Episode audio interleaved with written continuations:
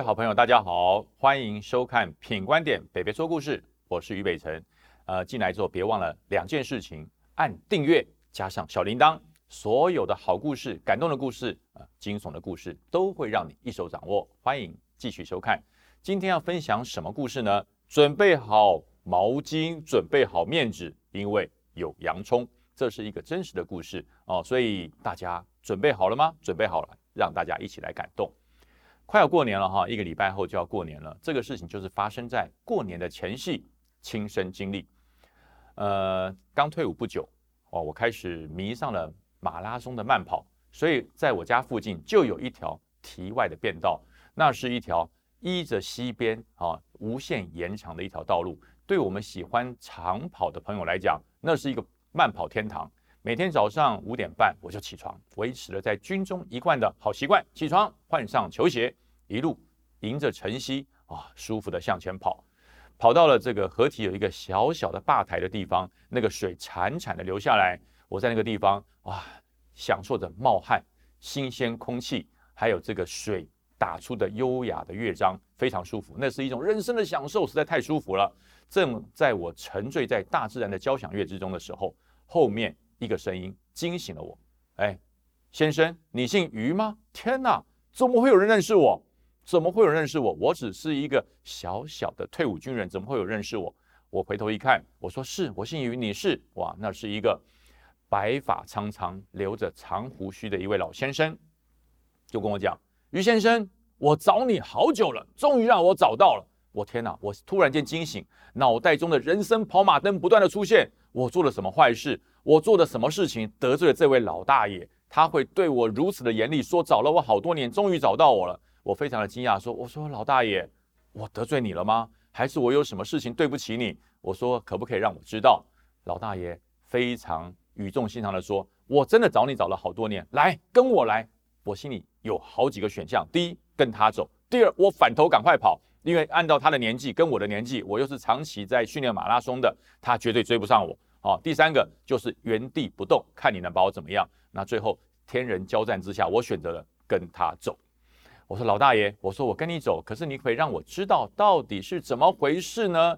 不要让我七上八下，来就知道了。老老头子找你还能打你不成吗？跟我来啊！我就跟着他慢慢的走，一一路走上，他也不说话。就是拄着拐杖慢慢的走啊，那我反正好吧，我心里想老先生应该对我不会怎么样，所以我就勇敢的跟他去，走进了一个眷村的一个角落。那眷村跟我们想象的已经不一样了哈，我们早期想的眷村都是竹篱笆、矮房子啊，这一户挨一户。现在的眷村都是高楼大厦、崭新的建筑物，但是在眷村的角落边有一栋小小的老房子，那叫做眷村故事馆。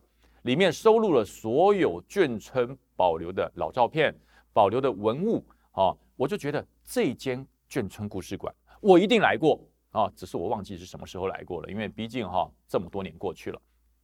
老先生说：“来跟我进来。”其实我是很有兴趣，因为我们是眷村长大的小孩，能够进入眷村故事馆，找回我们年轻时的时代、孩童时代的那种趣味跟那种回忆，我是很高兴。我进去之后，我说：“老先生，你是带我来看眷村博物馆的吗？”他看看我，我带你来看眷村博物馆干什么？我有东西要给你。我心想：啊，有礼物，快过年了，该不会要给我红包吧？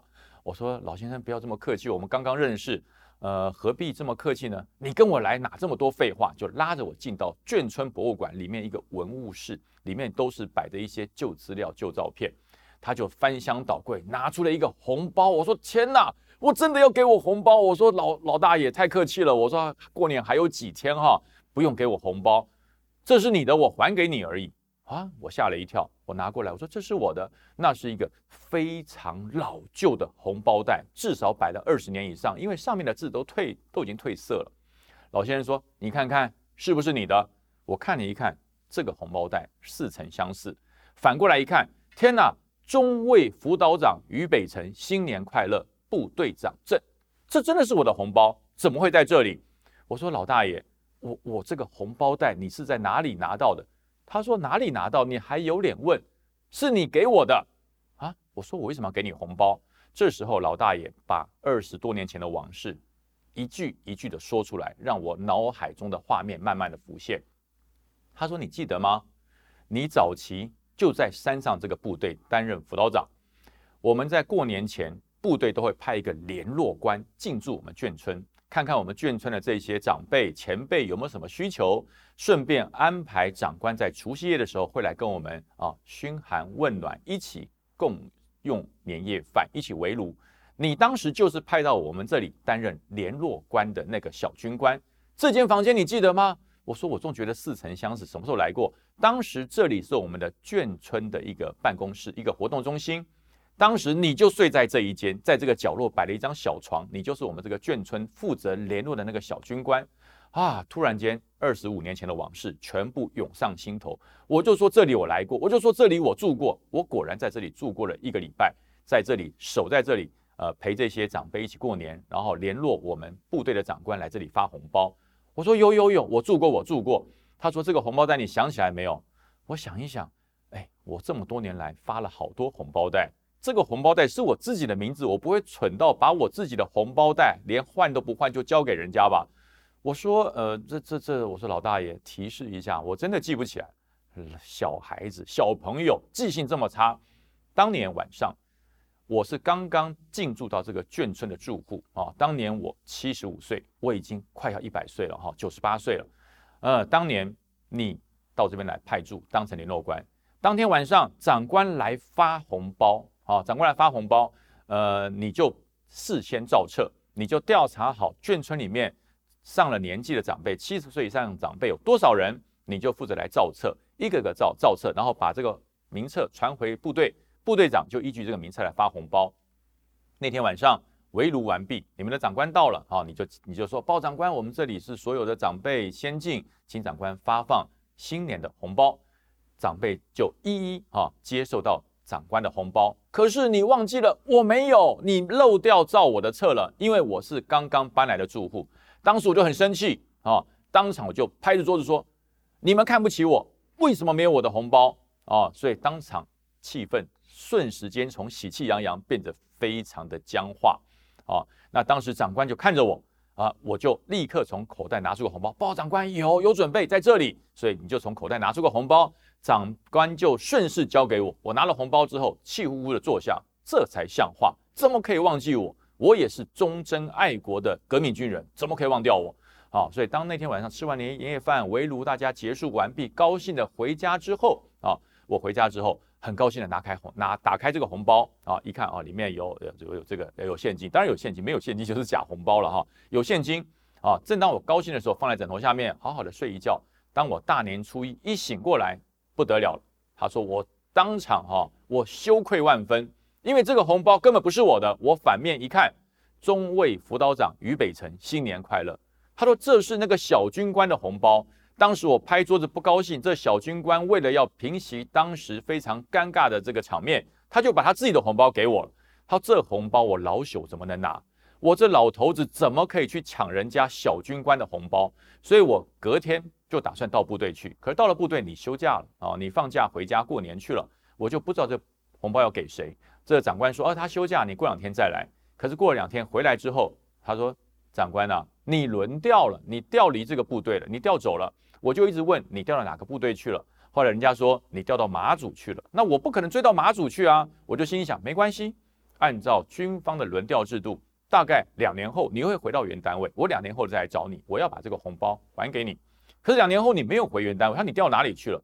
我说老大爷说来话长，我从马祖结束之后，我调到陆军总部，到陆军总部之后，我又进了陆院，又到了湖口，我几乎是环岛旅行走了一圈，呃，到了快要退伍，我才回到这个地方来。他说：“难怪。”他说：“我找你找了二十五年，到处问这个小军官去哪里？这个小军官去哪里？他从马祖回来没有？可是你的部队告诉我，他没有调回来。他去哪里了？部队说这是人事机密，不可以奉告。我就在这个地方等你。我心里想，你这小家伙总会念旧吧？总有一天你会回来。”他说：“我一等就是二十五年，我每天就在这个和田便道里面散步走路。我心里想，会不会碰到你？”他说：“就这么巧，就是今天早上。”我一看这家伙，我认识。虽然脸上多了点皱纹，虽然发鬓多了点白发，但是我的法眼一看就看出来，这就是当时给我红包那小子。所以我就很大胆的叫于先生，哎，你居然就回头了。哎呀，他说哈，我真的找到你了，我真的找到你了，我找到二十，我找了你找了二十五年，我今年已经九十八岁了，我再找不到你，我不知道要找到什么时候，我还能不能再等二十五年，我不晓得。所以这个红包我原封不动的还给你，这是属于你的红包，这是你当时我无理取闹你给我的红包，我终于把这个红包物归原主，小兄弟，谢谢你，当时哈你的处置让我很窝心，可是我愧疚了二十五年。我今天终于找到你了，红包还给你，你点点看里面的钱对不对啊？我一毛都没有动，我打开一看啊，新台币两百元啊，两百元都还在，我就把它抽出来，我说大爷，这两百元也不能用。他说为什么不能用？我说这是旧钞，现在的新台币已经改了啊，那当时是绿色的钞票一百块，现在已经改变了，变成红色的一百块，这两张一百块已经不能用了。我说这样好不好？既然这里是眷村博物馆。这个红包加上这两百块，我捐出来，放在眷村里面。我们把这个故事写下来，这就是属于老大爷你的跟我的，我们老小两个之间温暖的故事。这叫做温情的红包。我说老大老大爷这样处理好不好？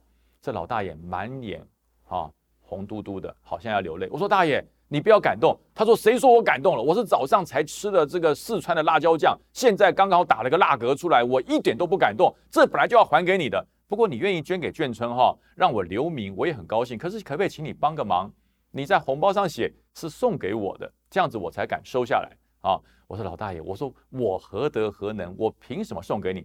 他说晚辈送给老大爷红包是很正常的。他说如果你不嫌弃，你就叫我一声老大爷啊。他说我在下必姓陈，你就写陈大爷新年快乐。然后我们就把这个旧红包加上两百块，就放在眷村博物馆。这个故事我们就把它写在下面，大家一起感动，这样子好不好？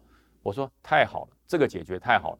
我就说明天就是除夕夜，这样好不好？明天我把红包回去写好，写漂亮了，我来送给你。这老大爷说好，那我们明天我们一老一小就在这里见啊！我就回家，我就一直在想。这二十五年来，这个老大爷找我的所有的往事，跟他辛苦，而且我都已经忘记这件事。我真的不知道我那个红包后面有写我的名字，因为我只是长官给了我一个红包，我就放口袋了。那当时灵机应变，他一吵，我就把它拿拿出来，心里想补一个红包。谁知道长官在后面写了“中尉辅导长于北辰新年快乐”。哎呀，这几个字居然让这位老先生、这位老大爷找我找了二十五年。隔天早上，我到街上去买了香肠、馒头。提着一瓶高粱酒啊，我就去拜访这位老大爷。进去之后，我除了把这个旧的红包上面提上老大爷的名字之外，另外我自己用了一个红包写给他：“新年快乐，就是送给你的，大爷，这个是送给你的哦。这一份不用放在眷村博物馆。”我拿去给他之后，他一看到，哎呀，拜托拜托啊，好不容易一个红包处理掉，我处理了二十五年，你又拿来一个找麻烦。我说你看清楚，这个是送给你的啊，祝你新年快乐。当天晚上。我们一老一小就在眷村博物馆的那张桌子上面，高粱酒、香肠切片配着馒头，我们两个提早围炉过了一个非常温馨的除夕夜。呃，那至于说，呃，又过了这么多年，这位老大爷还在不在？我相信他还在。呃，算一算，他现在一百多岁了，哈，应该还在。呃，因为他非常乐观，非常坚定，啊，也非常非常呃有人情味。眷村就是处处有人情。我们从小在眷村里面呃度过长大，眷村。妈妈晒的香肠，我们从来不买。眷村妈妈送给我们，我们也不要。我们一定要用偷的，因为偷来的香肠比较香。因为偷来的香肠烤起来不但有眷村妈妈的味道，还加了一点刺激感。所以曾经我被眷村的妈妈抓到过偷香肠，她跟我说：“我要告诉你妈妈，你来偷香肠，你不要再来偷了。”小朋友小时候养成这种偷窃的习惯，长大必定成为盗匪。所以我送你三只香肠，你回去好好用，你不要再来偷了。可是呢，我还是来偷，为什么？因为送的香肠烤回去就少了那么一点味道，少了那么一点人情味啊！所以，呃，我们离开眷村博物馆出来之后，虽然已经变成崭新的高楼大厦了，香肠依然挂在他们的走廊上。啊，当时我跟老大爷讲，我说老大爷，这个香肠是谁家的？好，这个香肠是我们邻居的，你要吗？我叫他送你两条。我说不要，我哪天来顺手牵羊偷两条走才好吃。他说，哎呀，长官现在不行了，当时是小孩儿，你现在再偷，人家会把你送警察局。哦，所以这就是当年眷村很多很多，呃，心中深沉的回忆。哦，那代表什么？代表人情味。这位老大爷代表了他知恩图报。我对于这位老大爷的感觉就是，他可以为了这个红包等我二十五年。呃，世间有温情，人人有温情，等一个红包还给原来的这个红包的主人可以等二十五年。我们有什么事情不能等？我们有什么事情不能商量？我们有什么事情不能圆融？好，所以这个二十五年前的老红包物归原主，带给我们的启示是什么？是温暖，是心中的感恩，是心中族群的融合。啊，这位老大爷虽然只是一个红包，但是呢，带给我的是满满的感动跟感恩。所以快要过年了，还有一个礼拜过年，大家不要忘了回去看看曾经关心你的长辈，回去看看曾经关心你的长官，人间有温暖，我们的过年才会更有年味，才会更有人情味。祝福大家新年快乐哦！大家一定要幸福，再见。